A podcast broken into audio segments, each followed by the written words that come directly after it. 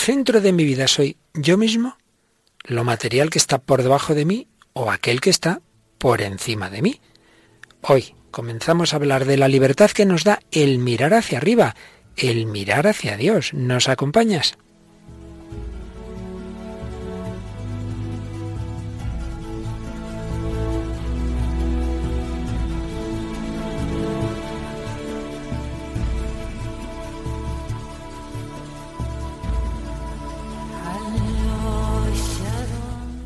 El hombre de hoy y Dios, con el padre Luis Fernando de Prada.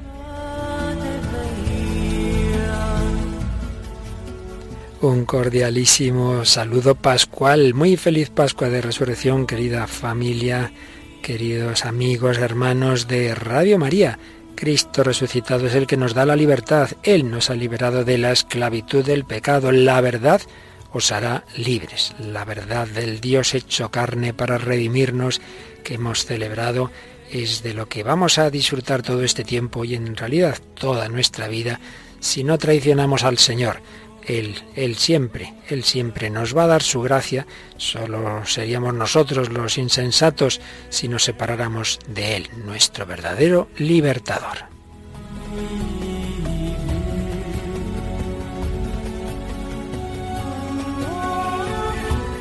Y una semana más contamos con Mónica del Álamo. ¿Qué tal, Mónica? ¿Qué tal esta Semana Santa? Hola, padre. Pues ya resucitando. Eso, eso, es lo importante. Cada año un poquito más. El Señor nos concede un número, solo Él sabe cuántos a cada uno de nosotros, de tiempos litúrgicos, de cuaresmas, de Semanas Santas, de Pascua. Y si cumplimos el plan de Dios, quiere decir que cuando acabe ese tiempo de vida que nos ha dado, pues ya estaríamos maduritos para entrar a contemplarle directamente al cielo y tener esa plena libertad de los hijos de Dios, esa libertad de la que llevamos semanas hablando en el hombre de hoy y Dios. Y hoy vamos a dar un paso más, un paso en el que siempre que contamos con Mónica le pedimos que nos ayude un poquito con los aspectos más humanísticos. ¿Qué obra qué de literatura nos trae hoy, Mónica? Pues hoy traemos una muy, muy contemporánea. Ah. Es de 2013 que se llama El despertar de la señorita Prim. ¿Y de quién? De una escritora y periodista que se llama Natalia San Martín Fenollera. Ajá, estupendamente. Y luego una película ya de hace más años y, conocida, pero bueno, tampoco es demasiado antigua. Sí, El Show de Truman. El Show de Truman, que tiene más trasfondo de lo que nos puede parecer. Bueno, y también una canción de una película de animación que ya nos trajiste, pero que nos quedaba de oír una canción sorprendente. Sí, es una canción de la película del Jorobado de Notre Dame, la película de Disney, que es una oración. Y tendremos música, una famosa canción de Nino Bravo y alguna cosita más. Y como siempre, pues reflexiones filosóficas y teológicas sobre este gran tema de la libertad. Pues vamos adelante con esta nueva edición sobre la libertad del hombre de hoy y Dios.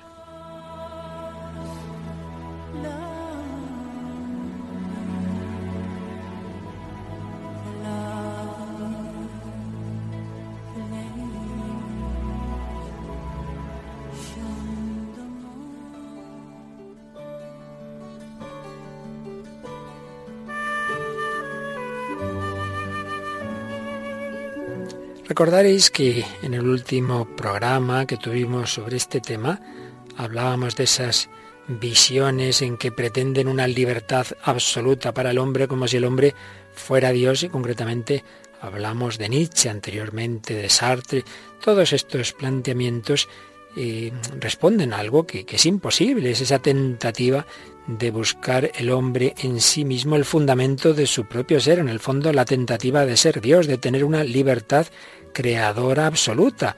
Eso es una pasión inútil, como diría Sartre, porque se encuentra con el obstáculo insalvable de la contingencia que aqueja mi libertad, que soy una criatura. El hombre tiene una libertad de criatura contingente, no absoluta. Tiene límites, de otra forma se autodestruye.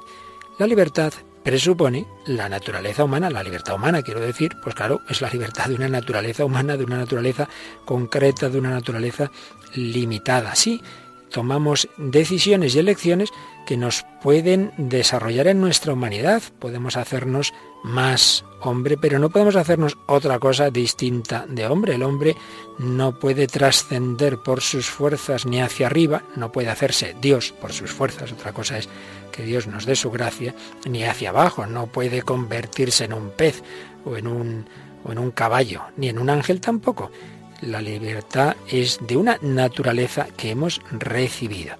Pero se da ese error, lo veíamos de confundir la libertad humana con la autodivinización. En el fondo, viene a ser algo de lo que explicó el Concilio Vaticano II en Gaudium et Spes 36, cuando decía que sí, que Dios ha dado al hombre una autonomía, pero decía así por autonomía temporal se entiende que la realidad creada es independiente de Dios y que los hombres pueden usarla sin referencia al Creador, no hay creyente alguno al que se le escape la falsedad envuelta en tales palabras.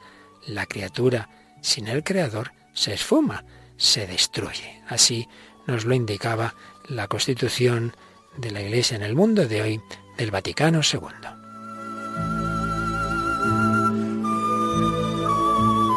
Más aún, como vimos en el último programa, siguiendo a Nietzsche y comentando aquella película de Woody Allen, El sueño de Cassandra, pues se comprueba una y otra vez en la historia que cuando se prescinde de Dios se cumple la profecía de Dostoyevsky.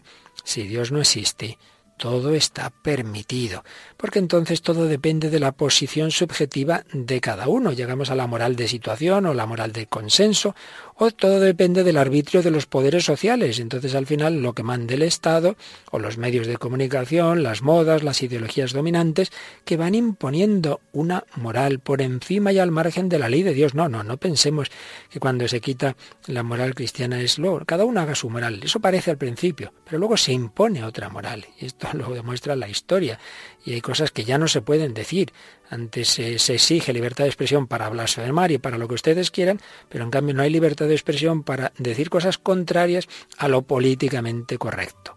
Se impone inevitablemente la ley del más fuerte en cualquier campo, en el campo económico, político, las relaciones laborales, la guerra, la paz. Al final se impone el principio amoral de Spinoza de que el derecho de cada uno alcanza hasta donde llega su poder. Qué terrible frase. El derecho de cada uno alcanza hasta donde llega su poder. Podemos ver qué razón tenía la Conferencia Episcopal Española en un documento importante que se publicó en 1990, hace ya años, sobre la profunda crisis moral que está atravesando nuestro pueblo. Bueno, pues años después esa crisis se ha acentuado y se comprueba lo que entonces se decía como una de las principales causas de la crisis moral es esa mentalidad difusa que considera los valores y normas morales transmitidos por la Iglesia como represión de la libertad y como factor retardatario de la modernización de la sociedad. Y así muchos sucumben, decían los obispos españoles, esa mentalidad que rechaza cualquier norma moral como imposición arbitraria, en particular en el campo de la sexualidad. Muchos exaltan la libertad omnímoda e indeterminada como criterio. Se da una corrupción de la idea de la libertad, concebida no como la capacidad de realizar la verdad del proyecto de Dios sobre el hombre y el mundo, sino como una fuerza autónoma de autoafirmación para el bienestar egoísta. Se exalta la libertad indeterminada del individuo desligada de cualquier obligación, fidelidad y compromiso.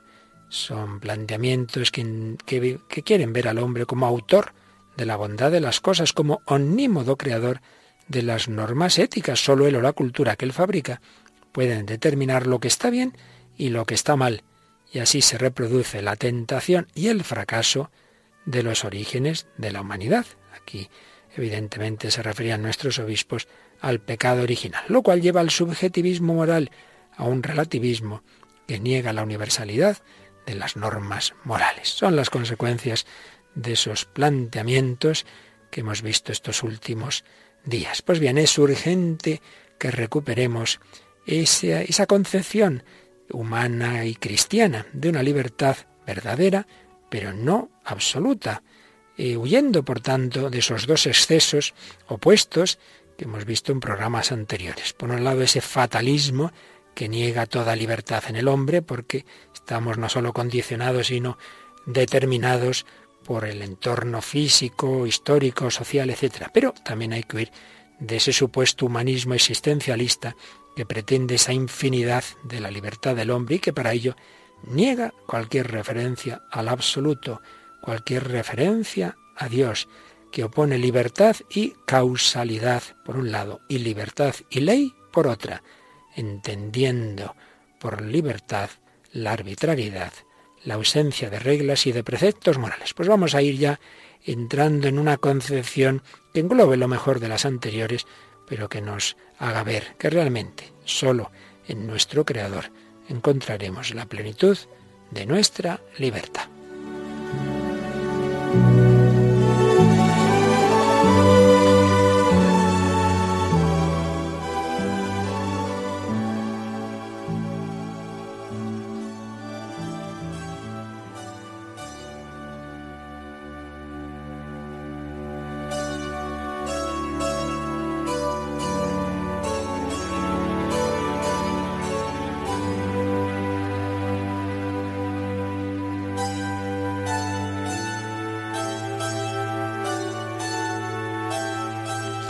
Pues aquí seguimos en Radio María, en El Hombre de Dios, hablando de la libertad y entrando ya en las concepciones que nos hacen mirar, que nos invitan a mirar hacia arriba para darnos cuenta de que no solo no hay contraposición entre Dios y la libertad humana, sino que la libertad humana puede ser tal si procede de Dios. Vamos a recapitular un poquito y a recordar esas tres grandes vías, esas tres grandes concepciones dentro de las cuales podemos englobar pues muchos planteamientos que se han dado en la historia, la vía cosmológica en la que el conjunto de la realidad se piensa a partir del cosmos, de la naturaleza, de la historia, y veíamos en unos programas como esas concepciones pues tienden a anular la posibilidad de la libertad humana. Son concepciones naturalistas, fatalistas, historicistas. Bien, en segundo lugar, vimos las concepciones contrarias, donde todo se piensa a partir y en función del hombre, de su libertad. Esto se puede entender bien, veíamos el caso de, del filósofo danés Kierkegaard, o se puede entender mal, como en los casos de Sartre o de Nietzsche, que pretenden lo que ahora mismo estábamos comentando, un tipo de libertad del hombre como si fuera Dios. Y en tercer lugar, tras la vía cosmológica y la vía antropológica, tenemos la vía metafísica, donde el conjunto de la realidad es pensado a partir y en función del logos trascendente, metafísico, más allá de nosotros mismos, más allá del mundo, son las formas de absoluto que el hombre ha reconocido, por supuesto el absoluto religioso Dios y a veces en otro tipo de concepciones. Y antes de entrar en ello, sí me parece muy interesante que recordemos una idea que puede parecer sorprendente en un gran filósofo de formación cristiana, pero desde luego con un pensamiento nada católico que fue Hegel, pues fue él eh, quien reconoció en varios momentos de sus obras que precisamente gracias al cristianismo aparece en la historia la libertad. Os leo una cita textual de él. La sustantividad del yo, su ser para sí, era algo ajeno a Platón, Aún no había llegado el hombre a replegarse tanto sobre sí mismo, no se había establecido aún por sí mismo. El sujeto era indudablemente un individuo libre, pero sólo se conocía en la unidad con su esencia. El ateniense se sabía libre en cuanto tal, y también el ciudadano romano en cuanto ingenuus. Pero ni Platón, ni Aristóteles, ni Cicerón, ni los juristas romanos, a pesar de ser este concepto la fuente única del derecho, sabían que el hombre es libre en sí y para sí, conforme a su sustancia. No sabían que nace como un ser libre. Tenemos que llegar al principio cristiano para ver al espíritu personal, individual, reconocido en su valor infinito, absoluto. Dios ordena que se ayude y respete a todo hombre. En la religión cristiana se impone la doctrina según la cual todos los hombres son iguales ante Dios, ya que Cristo los ha redimido, conquistando para todos la libertad cristiana. Pues menuda confesión que nos hacía Hegel, Mónica del Álamo. ¿Sabías tú que el señor Hegel decía estas cosas? No, la verdad es que no me sorprendía a mí también. Fíjate ¿eh? cómo pues él reconoce que él valoraba mucho, como no puede ser de otra forma, esos filósofos griegos, el mundo romano, pero dice, sí, sí, pero hasta que no llegó el cristianismo no se mm, reconoció que cada ser humano tiene esa dignidad que incluye esa libertad personal. Y es que no basta, y por supuesto en cada, cada una de las exposiciones que hemos ido haciendo también hay cosas siempre aprovechables, no hay ningún error en este mundo que no tenga parte de verdad. No basta esa primera explicación cosmológica, la biología no explica mi yo personal, no explica mi conciencia única, ni basta tampoco esas concepciones de una libertad absoluta. Tenemos que llegar a la tercera vía, tenemos que darnos cuenta de que ese mundo en el que vivimos, toda esa materia, toda esa historia y todo mi ser, mi cuerpo y mi alma, mi alma espiritual y mi libertad, todo ello procede del absoluto, procede de Dios. Y es de lo que vamos a comenzar a hablar en este programa de hoy, nos llevará varios, esa vía metafísica. Pero en fin, antes de hablar yo ya más de lo mucho que he hablado, pues vamos a darte pie, Mónica, para que nos traigas esa obra literaria en la que me decías que podemos ver eh, este tema, la, la relación entre la libertad del hombre y Dios. A ver, ¿qué nos cuentas? Pues esta es una historia que la verdad es que merecería la pena leerla aquí entera en la radio y dedicar 27 pues programas. Te daremos un programa el año que viene para que lo hagas. para este libro solo. Pero bueno, es la historia de, de la señorita Prim, de Prudencia Prim, que digamos que huye de la civilización de la ciudad a un pueblecito que lo llaman de San Ireneo, que ha surgido en torno a una abadía, creo recordar, benedictina, y entonces que viven eh, de una manera, digamos, eh, imitando el distributismo de Chesterton, es decir, que ahí cada uno tiene su, su pequeña propiedad privada, pero que piensan mucho en el bien común, en el pueblo, en, bueno, tienen así una conciencia como de comunidad, ¿no?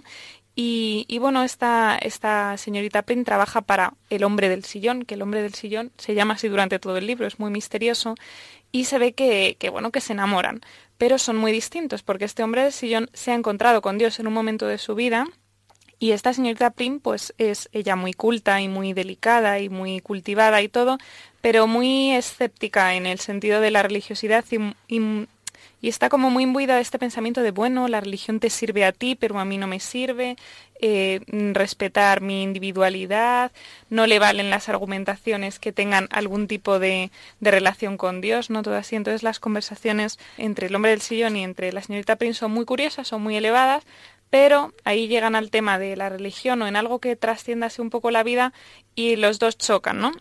Y entonces eh, he traído dos fragmentos, dos conversaciones entre, entre ellos dos. Una de ellas están hablando por qué dejó este hombre del sillón a su antigua novia. ¿Por qué ese cambio que se produjo en su vida, esa conversión, le afectó tanto? Porque ella, la, la señorita Prim, no lo entiende. Dice, ¿entonces fue por eso? inquirió con terquedad la señorita Prim. ¿La dejó usted por eso? Él dice, ¿le parecería absurdo que si fuera así? Dice, me parecería que en realidad no la amaba. No, en eso se equivoca, respondió con firmeza. Sí que la amaba, la amaba profundamente, pero llegó un día, o quizá un momento, no lo sé, en que me di cuenta de que ella estaba dormida, mientras yo me encontraba plena, absoluta y totalmente despierto.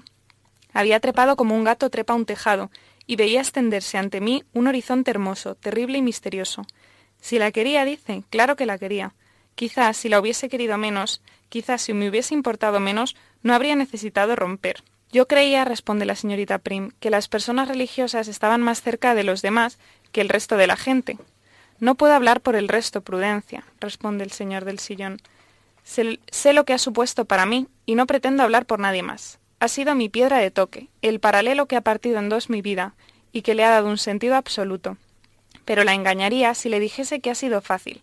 No resulta fácil y quien diga lo contrario se engaña, supuso un desgarro, una catarsis intelectual, una cirugía corazón abierto, como un árbol cuando lo arrancan de la tierra y lo plantan en otro lugar, como lo que una piensa que debe experimentar una criatura cuando afronta la terrible belleza del nacimiento. Y hay algo más, algo que tiene que ver con la capacidad de mirar más allá del instante, con la necesidad de escudriñar el horizonte, de estudiarlo con el mismo celo con el que un marino estudia una carta de navegación. No se sorprenda, Prudencia. La mía es una historia vieja como el mundo. No he sido el primero y tampoco seré el último. Sé lo que está pensando. ¿Volvería atrás si pudiese? No, claro que no volvería atrás. ¿Puede acaso un hombre despierto querer vivir dormido? Bueno, la señorita Prim no lo entiende, no entiende toda, toda esta reflexión, eh, pero sin embargo sí que aprecia esto que, que, le ha cambiado la vida al señor del sillón, al hombre del sillón, y es que de repente se ha despertado, ha obtenido esta libertad y como un poco como le pasa eh, al hombre de la caverna, luego no es capaz de contarlo o de transmitirlo tal cual a, a, los que están encerrados en la caverna, ¿no? No les puede decir, es que he visto la luz, le creen un loco, ¿no? Creen que este cambio es imposible de entender. Y entonces, bueno, eh, se ve también eh, otra, otra forma de explicar este cambio que se produce es cuando se va a despedir la señorita Prim ve un poco que, que, no puede seguir así, no puede seguir enamorada de este hombre y, sin compartir como lo más esencial de su vida y además sin entenderlo en absoluto, decide irse a Roma, a Italia. Y eh, un, eh, he cogido esta conversación porque es curiosa la, la, metáfora que pone entre esta libertad que acaba de conseguir él y el camino que, que sigue ella. Dice, ¿realmente cree usted que el amor entre dos personas diferentes es imposible? Él responde, yo nunca he dicho eso, no creo que sea imposible, yo diría que es muy común. Pero usted, usted y Herminia, que es la antigua novia que tenía él, dice, rompimos por ser muy diferentes. No lo ha entendido, Prudencia. No ha entendido usted en absoluto lo que traté de explicarle el otro día. Imagínese por un momento que usted y yo, dos personas muy diferentes, decidiéramos ir juntos a San Petersburgo. ¿Me sigue? Perfectamente. Convendrán conmigo en que probablemente discutiríamos durante todo el camino. Muy probablemente. Yo querría alojarme en monasterios y departir con viejos estared, mientras que usted insistiría en reservar hoteles bien acondicionados y absolutamente limpios. Yo querría callejear por pequeños pueblos y aldeas insignificantes antes de llegar a nuestro destino. Usted seguramente llevaría el recorrido muy planificado y le resultaría molesto detenerse en lugares sin apenas interés histórico o artístico. Pero pese a todas esas dificultades, antes o después usted y yo llegaríamos juntos a San Petersburgo. Pero ahora imagínese que usted y yo decidimos emprender otro viaje. Pero esta vez usted quiere ir a San Petersburgo y yo deseo ir a Tahití. ¿Qué cree que ocurriría? La señorita Prim esbozó una triste sonrisa, que tarde o temprano nuestros caminos se separarían, dijo. A menos, murmuró la bibliotecaria, a menos que yo le convenciese a usted de ir a San Petersburgo y no a Tahití. Él se quitó los guantes y la miró intrigado. Pero eso es parte del problema, Prudencia. Yo no quiero que nadie me convenza de ir a San Petersburgo, y si tuviese la más mínima duda de que alguien pudiese conseguirlo, me cuidaría mucho de arriesgarme. Pero es que también, dijo la señorita Prim, también podría usted convencerme a mí de ir a Tahití. Yo iría al fin del mundo con tan de convencerla a usted de ir a Tahití. Haría todo lo que estuviese en mi mano, absolutamente todo por convencerla. Pero creo que nuestro viaje sería un fracaso, un terrible fracaso, si usted no tuviese claro que quiere conocer Tahití antes de empezar. Uh -huh. Digamos que, que este hombre del sillón reconoce que este camino lo tiene que hacer ella sola, ¿no? Esta conversión que él ha sufrido, este descubrimiento de la libertad, realmente es un camino personal, aunque luego esa otra persona te puede ayudar, o en el caso de un matrimonio, en el caso de una pareja, pero realmente ella se tiene que encontrar con la verdad y sobre todo antes de encontrarse con la verdad, querer encontrarla, ¿no? Porque a veces el escepticismo es la primera barrera para conseguir esta libertad. ¿Y qué es lo que tiene ella? Ella tiene un amor muy grande por la sabiduría, un deseo de búsqueda muy grande pero está como muy escéptica. De hecho, hay otra conversación que tiene muy interesante en la que él le da una respuesta de por qué su perfeccionismo. Dice, es que no se puede ser, dice, no podemos, digamos, creer que, no, que somos ángeles, que no tenemos, que vamos a ser perfectos, que, que esto de, de, vivir sin nuestros, no lo llama pecados, pero sin nuestros pecados es cosa de fuerza de voluntad. Nuestros límites, en Nuestros límites, sí. Y ella dice que, que claro, que es que es una respuesta religiosa y es que tal. Y entonces él le dice, es que no hay respuesta religiosa y no religiosa, hay respuestas ciertas y falsas. No me argumente que está religiosa o que no es religiosa, sino simplemente es cierta, se corresponde con la realidad y ella, sin embargo, está todavía muy cerrada. Pero bueno, es una historia bonita, no voy a destripar el final, pero uh -huh. es un una historia de un descubrimiento per personal, de una conversión de, de, este descubrimiento de la libertad, que en el fondo es muy, una relación entre interesante. y. Nos dan ganas de leer el libro a Paloma, que está en el control ya. A mí nos estamos mirando, nos lo leeremos. Pues si nada, podemos. sí. Me hace pensar otra cosa. Fíjate, precisamente eh, desde esa perspectiva que veíamos el día pasado, uno diría, oh, este, esta pareja se ha roto porque este hombre tiene límites morales, religiosos, ¿verdad? Y por eso ha cortado con ella. No, no sé si es al revés. Este hombre ha encontrado un panorama mucho más grande y dice, yo quiero vivir la vida con alguien que comparta este panorama. Pero claro, si no va a pasar eso, que yo quiero ir a una ciudad y la otra quiere ir a otra, entonces es un lío, que es lo que pasa en tantos matrimonios, ¿verdad? En que sí, hay una atracción y tal, pero luego cada uno tiene un planteamiento de vida. Pues pues en fin, a veces son cosas que, Dios también ha permitido para la santificación y conversión de uno, ¿no? Como Mónica y, su marido Patricio. Pero, pero evidentemente no deja de ser un problema. Además que no es un, que el hombre del sillón diga, bueno, pues tachamos, esta ya no porque no es católica, no, no cumples, sino es que me encantaría que te encontraras, pero es que te tienes que encontrar tú, yo no te puedo traer de los pelos, ¿no? Así es, es esa libertad que Dios mismo nos ha dado y por eso Fijémonos que la parábola del hijo pródigo, el padre no cierra la puerta. Le duele que el hijo se marche, pero no se lo impide.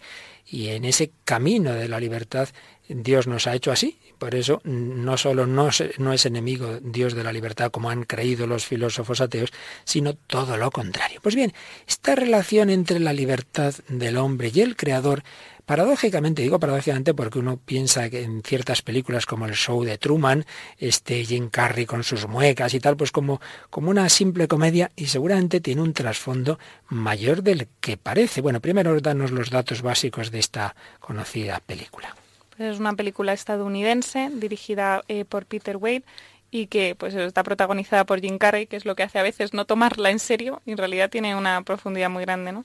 Y es de 1998 y tuvo tres candidaturas a los Oscars, al mejor director, al mejor actor de reparto y al mejor guion original. Pues si alguien no conoce el argumento, es una especie de gran hermano, ¿verdad?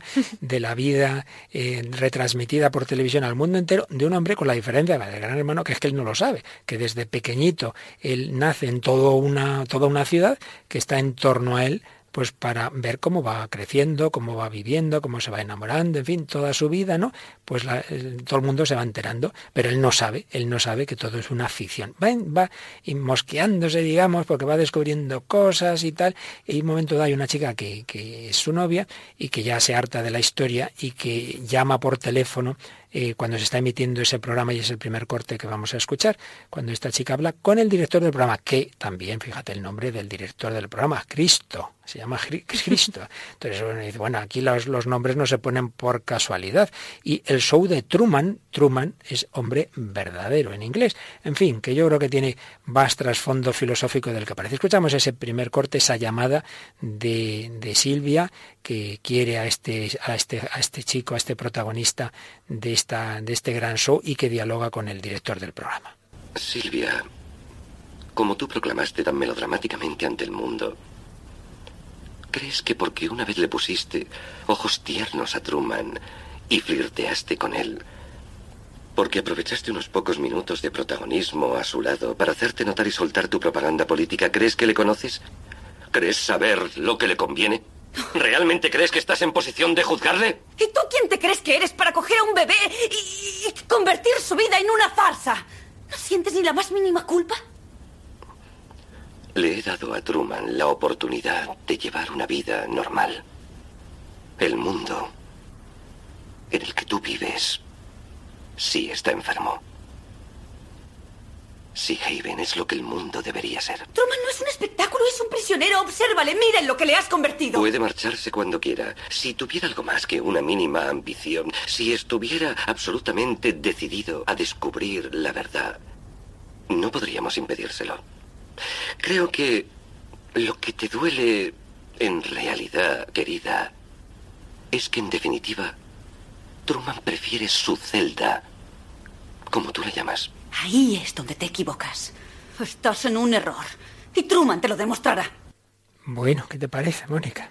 La verdad es que es impresionante, ¿no? Porque, y, además a lo largo de la película sí se ve como Truman intenta muchas veces, él quería ser descubridor, pero le dicen, no, hombre, si está todo descubierto, intentan como a lo largo de toda la película aplacar estos deseos de búsqueda y, al final se ve que los sigue teniendo, ¿no? Que, que este deseo de búsqueda, de libertad, y será lo que, lo que le libere al fin, pero, pero es curioso cómo, cómo juega un poco con la, con la mentira el director del programa diciendo, bueno, bueno, si él vive en realidad en su celda, él, él lo prefiere, él tiene todo lo que necesita, él, es curioso como, como con apariencia de bien, ¿no? Todo parece justificable. Y piensa que, que él está así a gusto y que entonces él no busca y la chica dice, no, no, eso te equivocas, él busca la verdad, él, él quiere la libertad. Mira, esto me está haciendo pensar que muchas veces nuestro mundo podemos vivir en una especie de show de Truman sin darnos cuenta, por cuanto eh, tantas personas que a lo mejor no, no tienen ese deseo de una de búsqueda de la verdad, pues simplemente lo que se nos cuenta en la televisión, lo que se suele decir, ¿verdad? Lo que no sale en los medios no existe, ¿no? Es decir, mire, la realidad es más allá de lo que nos quieren contar y por ello hay que tener esa inquietud personal y ciertamente en el terreno religioso tú bien lo sabes, pues muchos de tus coetáneos, como no hayan tenido especiales oportunidades y solo viven de lo que habitualmente se oye en los medios de comunicación en la mayoría de las escuelas, institutos y tal, pues deben pensar, por ejemplo, eso, que la religión es algo negativo. Sí, y además que aquí sí que se nota mucho que el modo en cómo te hayan educado y, no, y no me refiero tanto al que te hayan enseñado la religión o que te hayan enseñado, sino si te han enseñado a buscar de pequeño, digamos, eh, estás ampliando la libertad de, ese niño, ¿no? Sin embargo, sí, es que es una falacia enorme lo de decir, bueno, bueno, pues yo a este niño no le apunto a catequesis hasta que él decida, ¿no? Como si tú pudieras a un niño tenerle reseteado hasta que él sea mayor y decía, es que si no le has dado, si no has, digamos, desarrollado esa capacidad religiosa, igual que si no has desarrollado su capacidad de búsqueda en todo, o sea, si le has dado todo hecho en su vida, es que estás anulando su libertad, o sea, y, no te das cuenta, y, es una falacia enorme, no que él decida, como si fuera una especie de ente así extraño. Ahora fíjate, totalmente de acuerdo, y yo lo he explicado varias veces también en el catecismo de la Iglesia Católica, pero también me hace pensar lo que dices, digamos, en lo contrario, en, en qué sentido, que una educación religiosa, pero que simplemente imponga esto es así, esto es así, sin enseñar a pensar, sin enseñar a buscar, cuando llegue la edad, eh, adolescencia, y no digamos cuando vaya a la universidad, si ese chico por su cuenta no busca, no se interroga, no, pues claro, va a decir, bueno, esto son cosas que me metieron obligatoriamente mis padres o en el colegio y se acabó lo que se daba.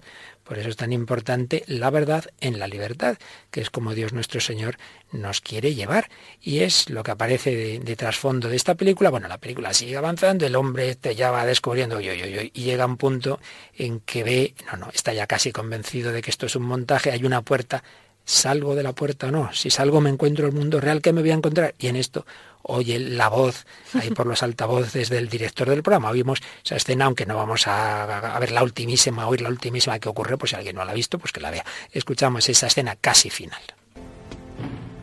Truman, puedes hablar. Te escucho.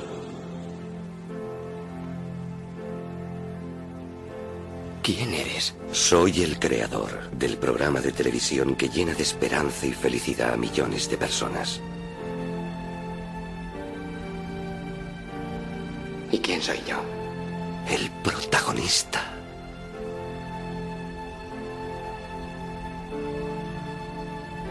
Nada era real.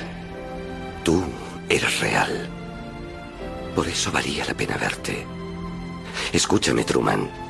Ahí fuera no hay más verdad que la que hay en el mundo que he creado para ti. Las mismas mentiras, los mismos engaños. Pero en mi mundo, tú no tienes nada que temer. Te conozco mejor que tú mismo. Nunca has tenido una cámara en mi cerebro. Tienes miedo. Por eso no puedes marcharte. Está bien, Truman. Yo te comprendo. Llevo observándote toda tu vida. Te observé al nacer. Te observé cuando diste tu primer paso. Observé tu primer día de colegio.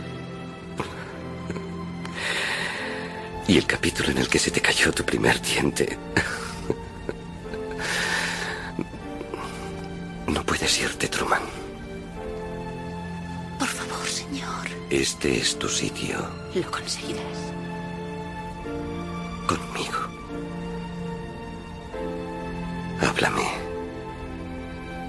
Dime algo. Di algo, maldita sea. Estás en la televisión. En directo ante todo el mundo.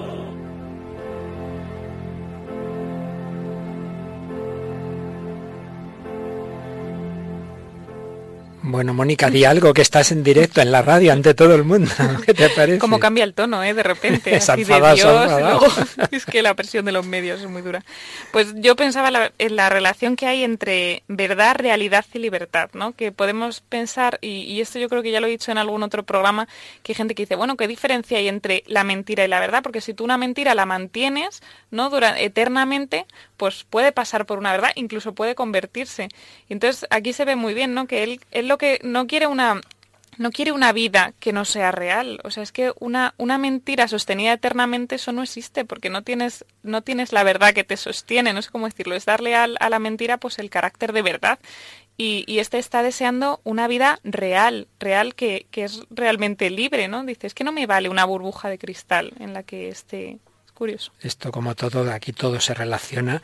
Lo que has dicho es aquella famosa idea de Goebbels, eh, del ministro de propaganda nazi, ¿no? Una mentira repetida mil veces se acaba convirtiendo en verdad, pero no pensemos que los totalitarismos han sido solo ese. Hay otros muchos totalitarismos y hay uno democrático entre comillas que es esto, las cosas que se repiten mil veces por la televisión, por los medios, etcétera, y que muchas veces nos creemos, no, no, yo quiero una vida real, una vida real que necesita de la verdad. Si no hay verdad, si todo es relativo a cada uno, realmente la libertad queda en algo muy pobre. Pero también se me estaba ocurriendo otra cosa.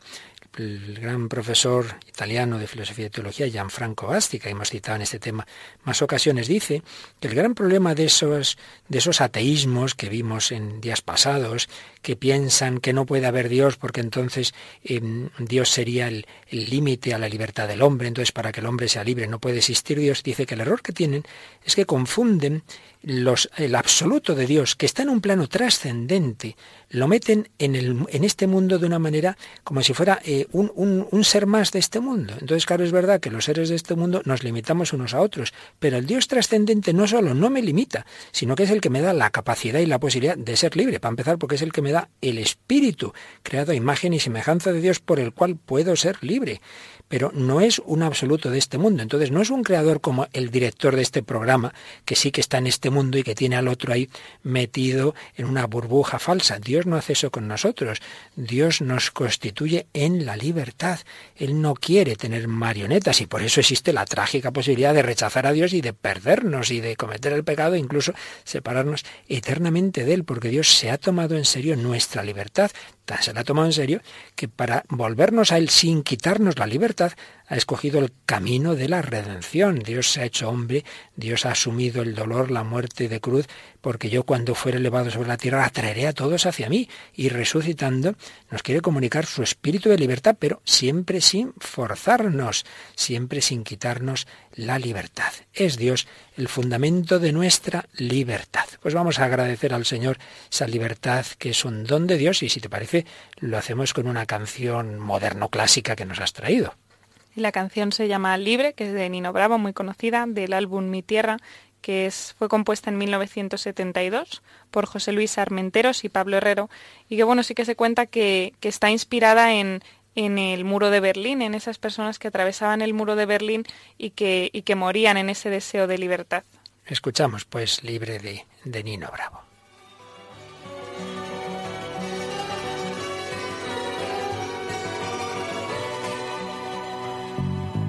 Tiene casi 20 años y ya está cansado de soñar. Pero tras la frontera está su hogar, su mundo y su ciudad. Piensa que la alambrada solo es un trozo de metal, algo que nunca puede detener sus ansias de volar.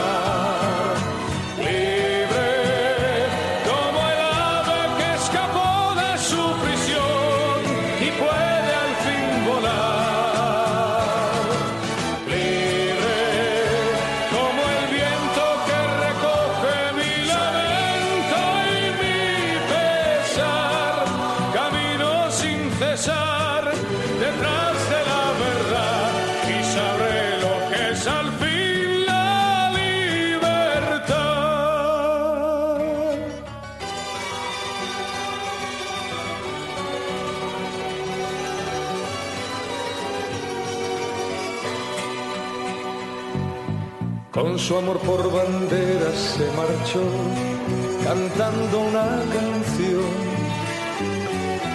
Marchaba tan feliz que no escuchó la voz que le llamó.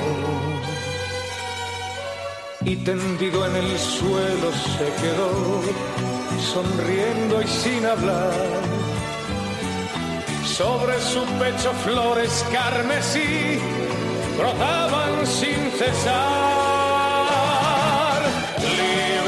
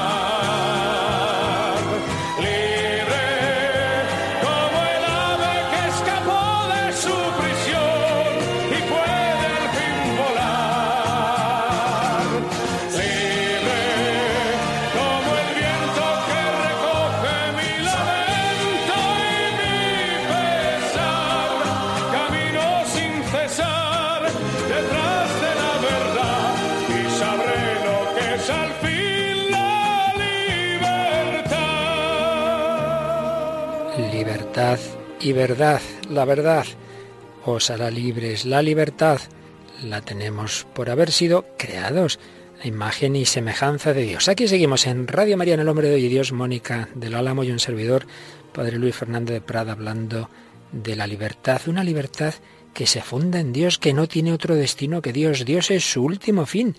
El hombre puede elegir los fines de sus diversas acciones, pero no puede elegir su fin último, queramos o no. Nuestro fin último es Dios, que nos ha creado por Él y para Él. La libertad en realidad es capacidad de Dios. La libertad nos asemeja a Dios, porque por ella y con la ayuda de Dios existimos desde nosotros. Yo soy lo que yo elijo, porque he recibido esa alma, ese espíritu que me hace libre. Mi libertad no solo es elegir cosas, sino que es elegirse a sí mismo, no solo es transformar el cosmos en el trabajo, sino que es transformarme a mí mismo, pero transformarme desde Dios. Por eso, realmente es precisamente el, el, que exista un absoluto trascendente, no en el mismo plano de las realidades de este mundo, el que hace posible que el hombre sea libre metafísicamente y psicológicamente, porque sólo si el hombre ha elegido como sumo bien, como valor absoluto a Dios, un absoluto trascendente, sólo entonces tiene su libertad de elección en concreto toda la potencial extensión infinita que le espera. Cualquier otro valor inmanente que eligiéramos como si fuera Dios, pero algo de este mundo, eso sí, que limitaría a lo finito nuestra capacidad de elección. Son reflexiones profundas de Gianfranco Basti, pero creo que muy verdaderas. Solo el absoluto trascendente fundamenta nuestra libertad. Y aquellos que han vivido sin ese absoluto y que han vivido solo en, en, el ámbito de las cosas de este mundo o que han pasado de una situación a otra, muchas veces son los que mejor pueden comparar y experimentarlo. Y por eso nos gustan los testimonios de conversiones, a veces son, digamos, repentinas, otras veces son fruto de un proceso, como creo que es la que nos traes hoy, ¿verdad, Mónica? Sí, hoy traemos a Peter Sewell, que es conocido por, por haber entrevistado a, a Joseph Ratzinger y luego a Benedicto XVI. Varias veces hizo libros entrevista con él, sí. Sí, y, y bueno, es curiosa su historia porque él nace en una familia católica, pero, pero bueno, luego se va alejando, sobre todo en torno a, a, al año 68, se introducen los movimientos revolucionarios estudiantiles, se vincula al marxismo y llega en 1973 a abandonar todo contacto con, con la Iglesia Católica, ¿no? Es pero es una persona que siempre estuvo como un poco pendiente de los temas religiosos, seguía escribiendo sobre todo temas religiosos, pero, pero de una manera totalmente alejada, ¿no? Diciendo ya, esto no, no tiene que ver con mi vida. Y bueno, hemos seleccionado un, un, fragmento en el que habla ya después de su conversión. Es un fragmento de su libro Mi vuelta a Dios, cuando comencé a pensar de nuevo en Dios. O sea que es su autotestimonio, digamos. Sí, una especie de biografía, biografía. relacionada así con sus pensamientos sobre la fe, porque tampoco es una biografía al uso, sino que bueno va introduciendo así pensamientos distintos. Y es curioso, aquí tiene una reflexión muy curiosa sobre la libertad, que es verdad que se entendería mejor después de haber eh, visto todo lo que él fue, ¿no? Todo lo que él estuvo en contra de la Iglesia. Pero, pero aún así creo que, que se puede intuir. Dice, la fe cristiana es un planteamiento integral, un sistema completo de pensamiento correcto, de comportamiento correcto, comida y bebida correctas, ocupación correctas, ejercicios correctos y relaciones correctas. Y es, con toda seguridad, el mejor movimiento que haya existido, nunca para la salud y los buenos modales. Vivir sin fe sería como si Michael Schumacher condujera por el Nürburgring con el freno de mano echado. Sí, se lo podría explicar al viejo Jack arriba en su cabaña. O también sería como si él, el viejo Jack, saliera al mar sin llevarse las redes para pescar. Nadie vuelve a la fe por haber encontrado textos excelentes en el catecismo de la Iglesia católica. El cristianismo probablemente no ha tenido tanto éxito por haber planteado cuestiones interesantes. El cristianismo, y de esto estoy convencido, es sencillamente la mejor forma y más moderna de vivir, y por supuesto también la más libre. No me parece que las diferentes ideas que existen de Dios sean intercambiables, ni que los sistemas de valores que en ellas se derivan sean equivalentes. A diferencia de otras, el cristianismo es realmente la religión de la libertad. Hermanos, estáis llamados a la libertad, anunció Pablo con aire de triunfo. Libertad en el amplio sentido que emplea Jesús, que quiere quitar el yugo a los hombres, levantar toda opresión y exclusión, y que asegura a todos y a cada uno, con independencia de su origen y de sus dotes, la misma dignidad y el ilimitado amor de Dios. Estoy fascinado por las tradiciones y los misterios de la fe. Incluso me gustan los dogmas. Solo los burros no tienen dogmas, solía decir Chesterton, el inventor del padre Brown, pues los burros no pueden intentar traducir una verdad que se ha encontrado a lo largo de un extenso periodo de tiempo en palabras, por muy imperfectas que sean, para transmitirla a las generaciones siguientes como una, como una herencia que produce frutos. Es algo que no me inquieta, la fe ya es en sí suficientemente extraordinaria, y debería vivirse con tanta naturalidad como comer, beber y lavarse los dientes.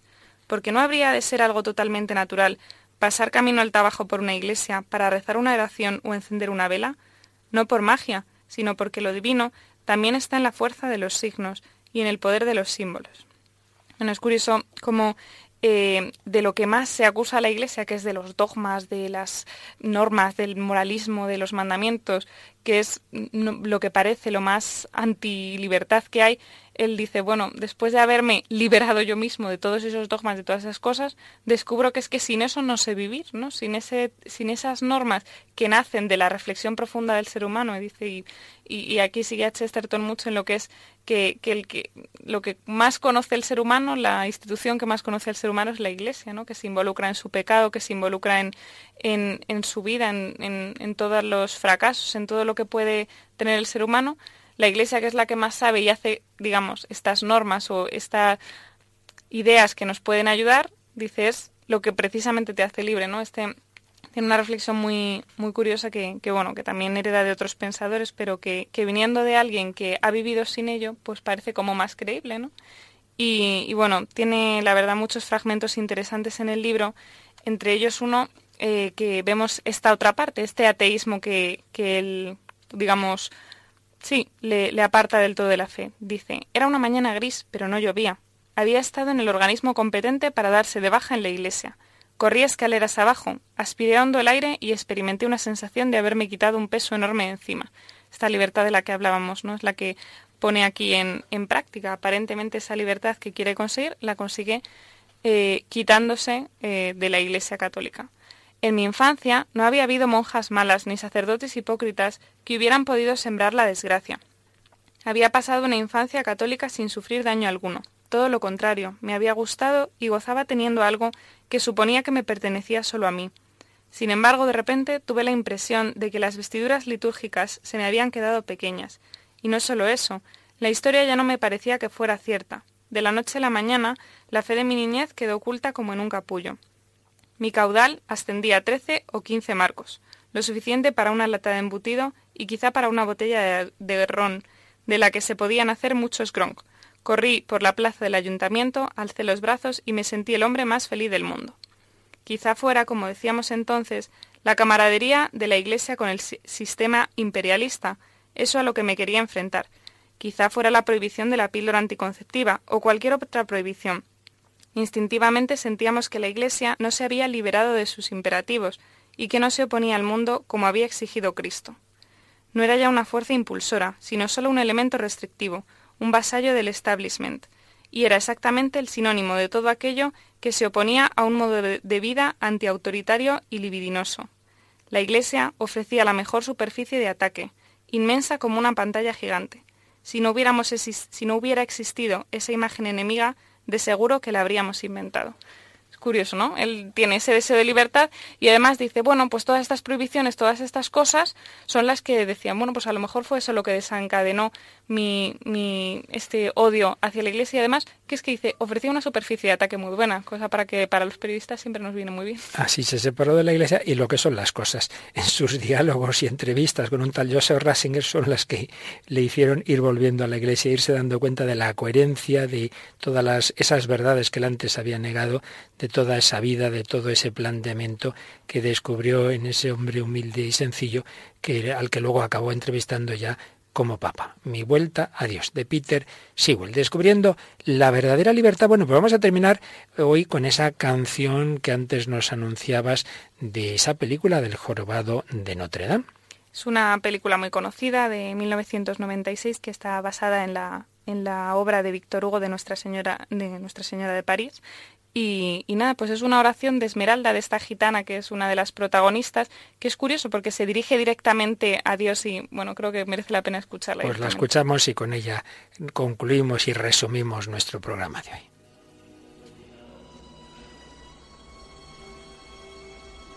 No sé si podrás oírme, no sé si estás ahí mi oración es tan humilde como hablarte a ti, pero tienes cara humana de sangre, llanto y luz.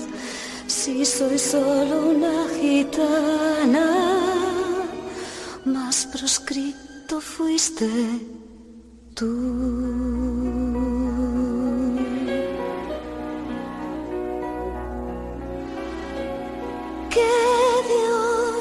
Ayuda con su piedad a los proscritos en su soledad.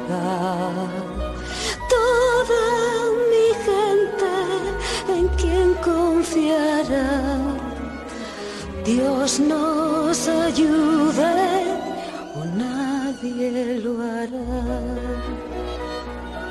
Yo pido fe y yo poder.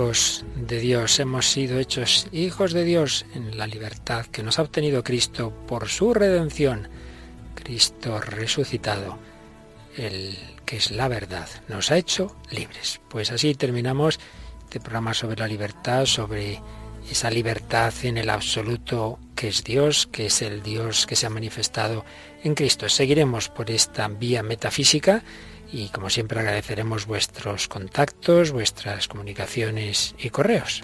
Por una parte a través del correo electrónico, el hombre de hoy Dios, arroba radiomaria.es, también puede ser a través del de Facebook poniendo el hombre de hoy Dios o en Radio María España. Allí podéis ir poniendo vuestros comentarios en ese muro de Facebook, pues que vivamos este tiempo en esa libertad gozosa de los hijos de Dios. Cristo nos da la libertad. Mónica del Álamo, muchas gracias. Esperamos seguir contando con tu colaboración. A mí también me gustaría. no te despediremos de momento, no te hagas ilusiones.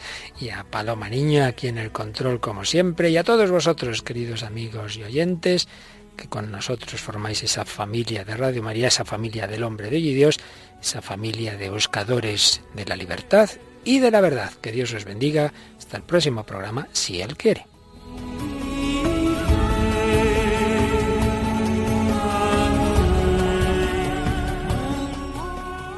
Así concluye El hombre de hoy y Dios, un programa dirigido en Radio María por el Padre Luis Fernando de Prada.